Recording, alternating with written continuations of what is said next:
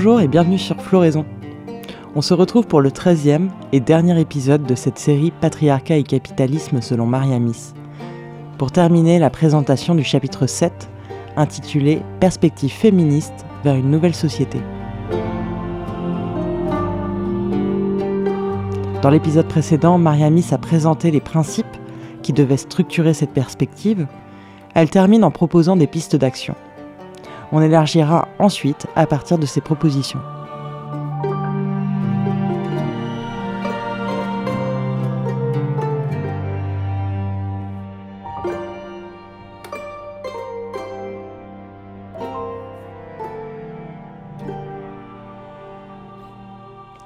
Étapes intermédiaires.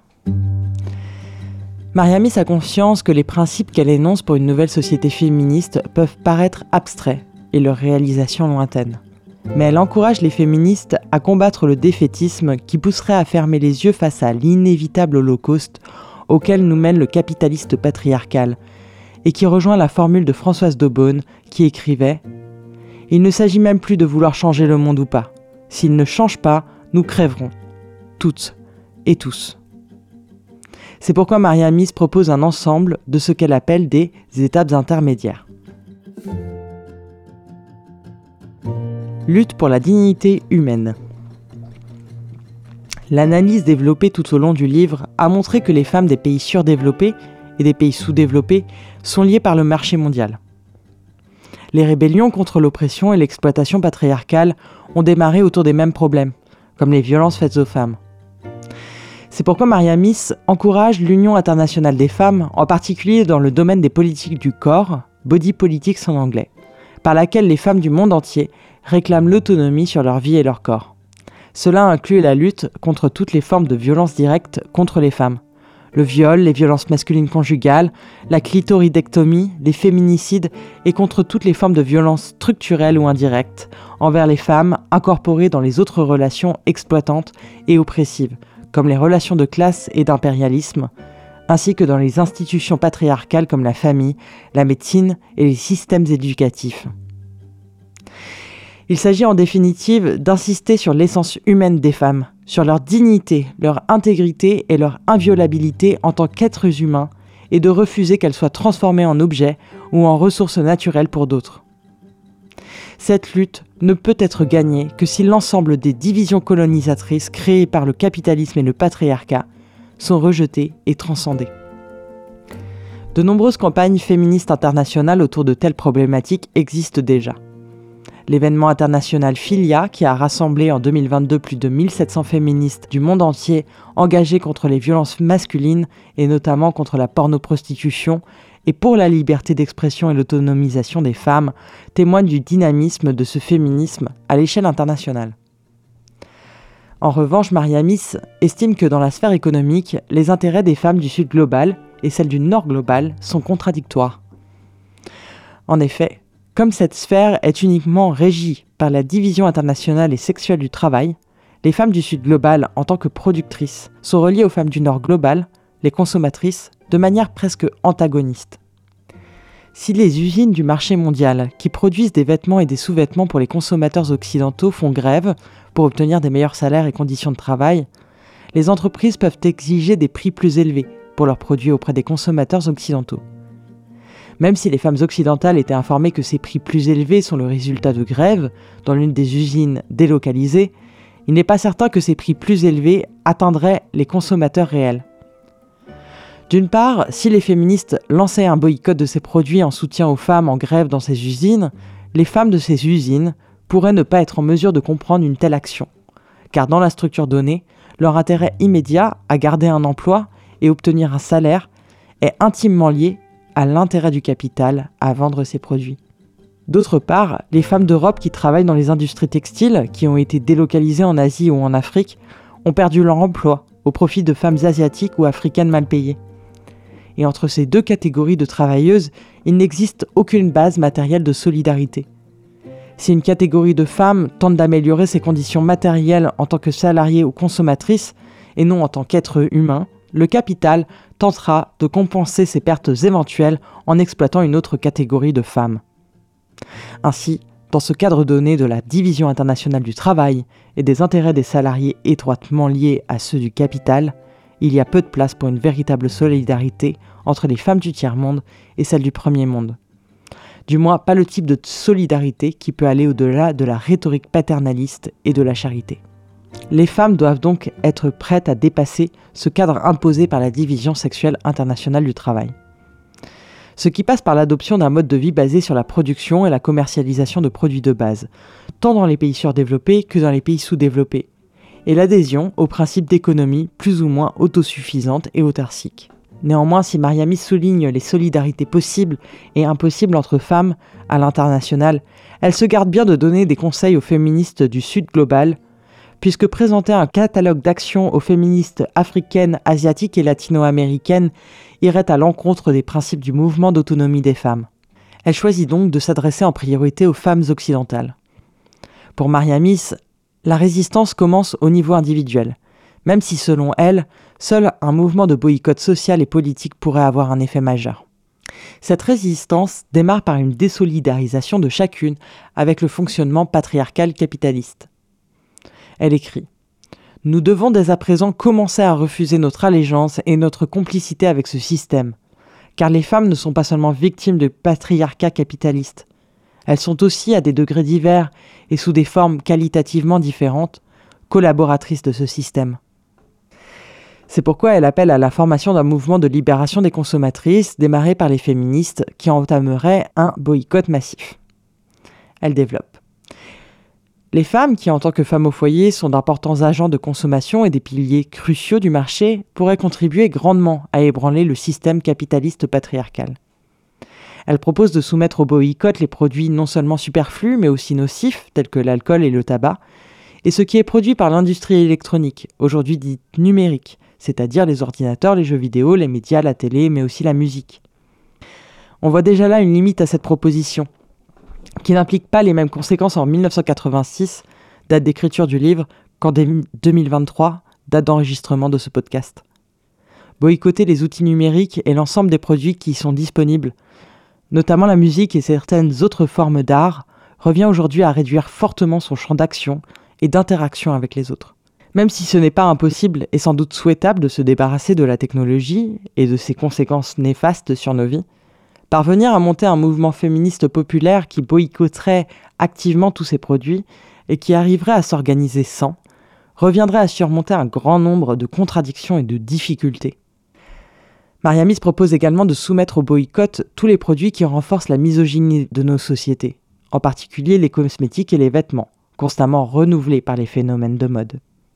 À mon sens, c'est sans doute l'angle du boycott proposé par Mariamis le plus réalisable, cosmétiques et vêtements de la fast fashion sont les produits emblématiques de l'intersection de l'oppression des femmes entre capitalisme et patriarcat.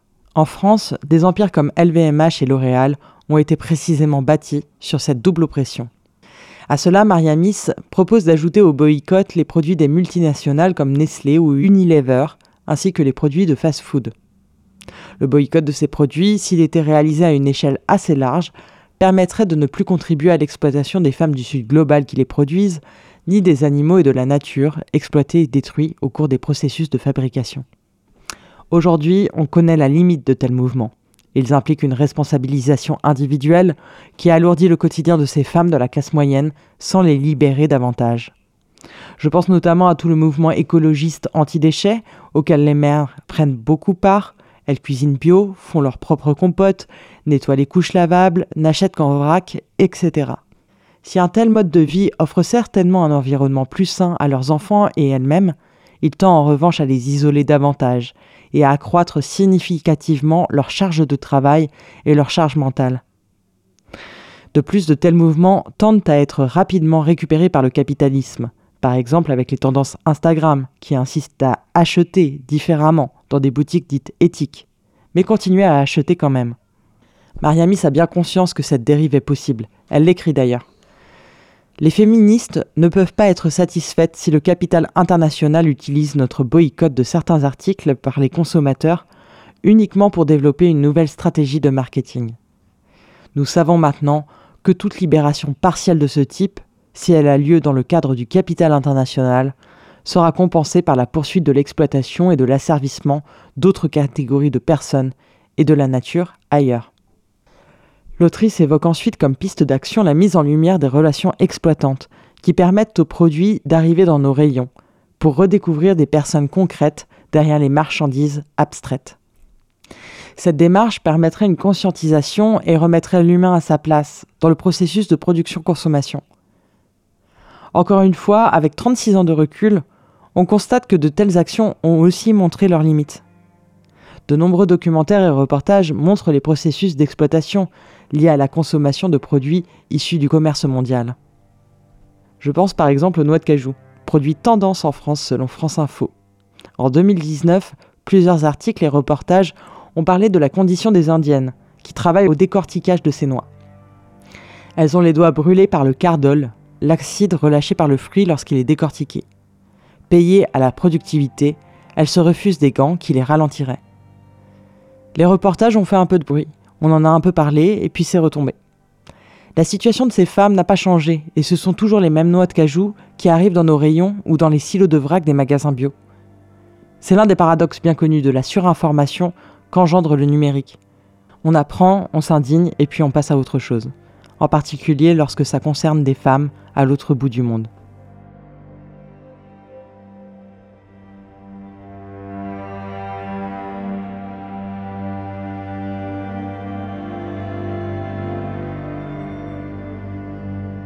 La conscientisation qui pourrait émerger de ce type de reportage et qu'espérait Mariamis semble davantage nourrir l'impuissance de leurs audiences, ou au mieux les tourner vers l'écologie dite des petits pas. L'étape de la conscientisation est essentielle dans le processus de mobilisation individuelle. Néanmoins, les actions telles que suggérées par Mariamis en 1986 ne semblent plus à la hauteur des enjeux et de l'urgence de l'écocide en cours.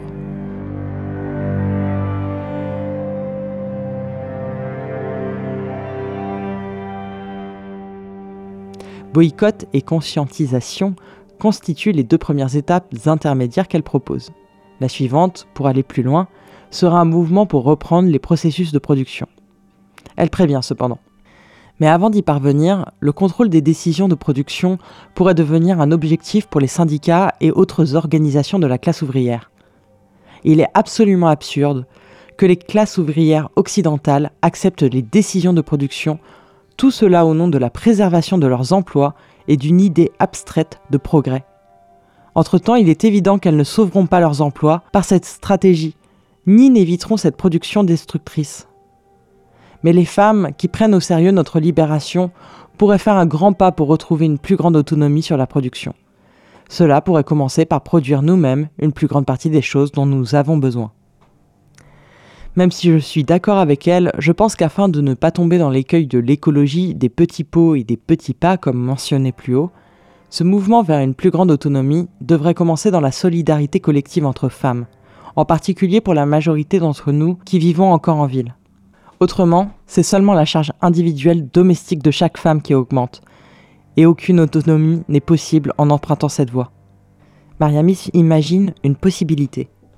Cela pourrait également signifier l'établissement de nouveaux marchés locaux entre les petits producteurs paysans à vocation écologique et les femmes urbaines, où un lien direct entre la production et la consommation serait établi.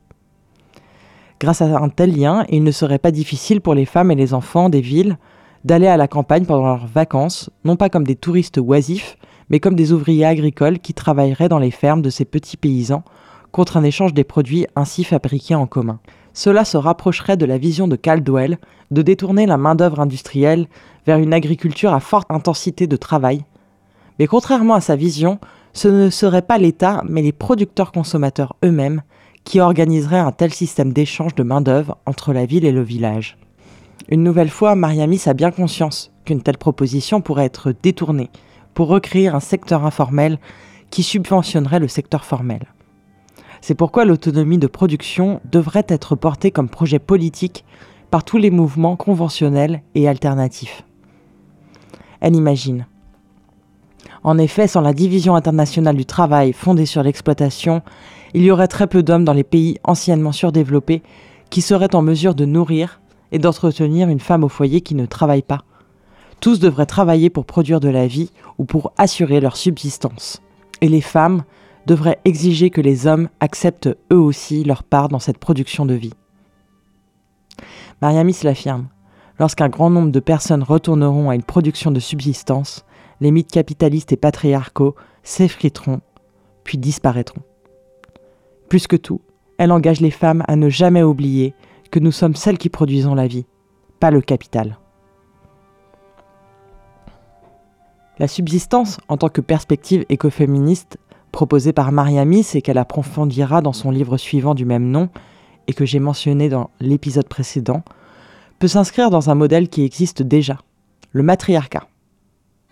Pour mieux comprendre, je vous partage donc ici un extrait de la présentation qu'en ont fait les militantes de Deep Green Resistance lors de la conférence écoféministe co-organisée avec Floraison et qui a eu lieu à Lyon le 19 novembre 2022. C'est grâce aux travaux de l'anthropologue Heide Göttner-Abendroth que l'écoféminisme a trouvé l'aboutissement de son projet politique. Contrairement au patriarcat, le matriarcat ne repose pas sur une logique étymologique de domination.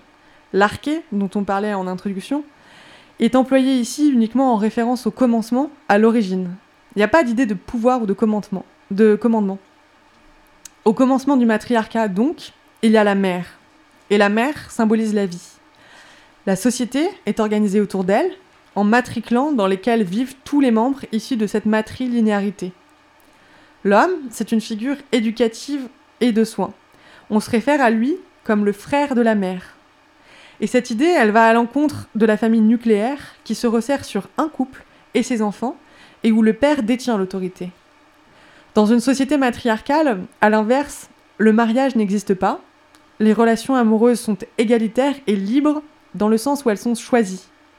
L'homme vient visiter le soir son amoureuse chez elle, et puis rentre la journée dans son propre matriclan pour s'occuper des siens et des siennes. Le frère de la mère est responsable des enfants de sa sœur, pas de ses enfants biologiques. Donc si la relation amoureuse elle prend fin, eh ben il n'y a pas de divorce, pas de séparation des biens et pas de partage des enfants. Les sociétés matriarcales sont des sociétés égalitaires. Elles sont basées sur la subsistance, le soin intergénérationnel, l'aspect sacré de la vie et de la nature. La propriété privée n'y existe pas. La prise de décision est locale et basée sur le consensus et le partage. Et aujourd'hui, il existe une poignée de matriarcats qui ont réussi à survivre au processus civilisationnel. Et notre but, à nous, c'est de les restaurer, de les adapter à chaque territoire et spécificité locale. Nous voulons apprendre de nouveaux savoirs basés sur le soin, la spiritualité, la nature, et nous souvenir de tous ceux que nous avons perdus et que nous retrouverons jamais. Nous nous battons pour les générations futures. Nous avons besoin de ces imaginaires pour savoir où aller, mais on fait pas, enfin tout ça peut rester lettre morte en fait, si on considère pas l'écoféminisme comme une offensive stratégique qui peut faire sienne l'utilisation de la violence et dans le but unique de démanteler le patriarcat.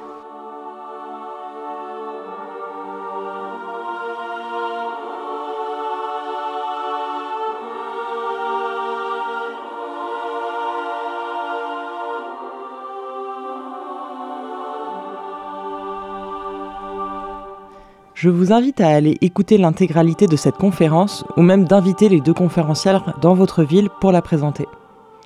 À leur manière, les militantes de DGR proposent leurs propres étapes intermédiaires avec notamment la guérilla écologique décisive qui articule affaiblissement voire destruction du système industriel et mouvement révolutionnaire écoféministe radical capable de mobiliser suffisamment largement pour porter le coup de grâce à la civilisation et au patriarcat au moment opportun. Je ne m'étendrai pas davantage ici sur les moyens qu'elle propose. Vous pouvez les retrouver dans cette conférence, sur leur site internet ou encore dans les deux tomes de Deep Green Resistance parus aux éditions libres. Avant de clôturer cette série, quelques mots pour résumer tout ce que Mariamis tâche de nous transmettre dans Patriarchy and Accumulation on a World Scale. Malgré les luttes féministes, la violence masculine progresse. Le modèle économique qui se concentre uniquement sur la croissance prend racine dans la violence contre les femmes et ignore leur contribution à l'économie. L'accaparement des ressources, essentielles à la croissance, crée une culture du viol. Viol de la terre, des économies locales autonomes, des femmes. Le capitalisme vise à se débarrasser des femmes, à imposer un monde d'hommes qui font des hommes. L'ingénierie permet de faire des enfants sans mère, et les hommes veulent devenir les créateurs de la vie.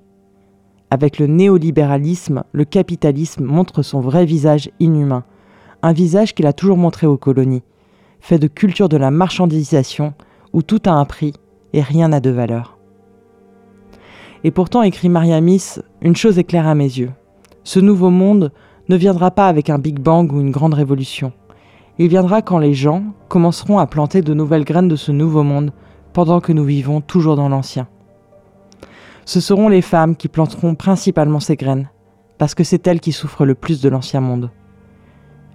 L'histoire des luttes nous apprend que les gens deviennent très malins très vite quand leur vie et leur milieu est menacé de mort. Les mensonges et les illusions deviennent évidents. Le concept de subsistance est associé à une rétrogradation, au passéisme par les partisans du statu quo. Mais la subsistance comme perspective écoféministe amène à réfléchir à ce qu'est une vie réellement bonne et à ce qui est véritablement souhaitable. En réalité, c'est une promesse de joie, d'abondance et aussi, c'est vrai, de travail dur, mais gratifiant. Le premier pas pour aller dans cette direction, c'est pour chaque femme d'arrêter de dévaluer son travail et d'apprendre en suivant par exemple les conseils de la féministe afro-américaine Audrey Lorde. Apprendre et chérir ses ressentis, d'où émerge le véritable savoir qui nourrit l'action durable. Apprendre à reconnaître avec une attention disciplinée ce qui semble bon et juste pour soi. Accepter et explorer ses ressentis permet l'éclosion des idées les plus radicales. Développer sa capacité pour la joie.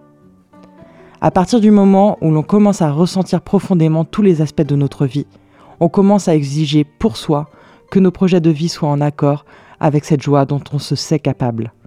Il n'y a pas de nouvelles idées, de nouveaux rêves qui viendront nous sauver, seulement de nouvelles combinaisons, extrapolations d'idées anciennes, couplées au courage renouvelé pour les mettre en œuvre. Fin de la citation et fin de cette série.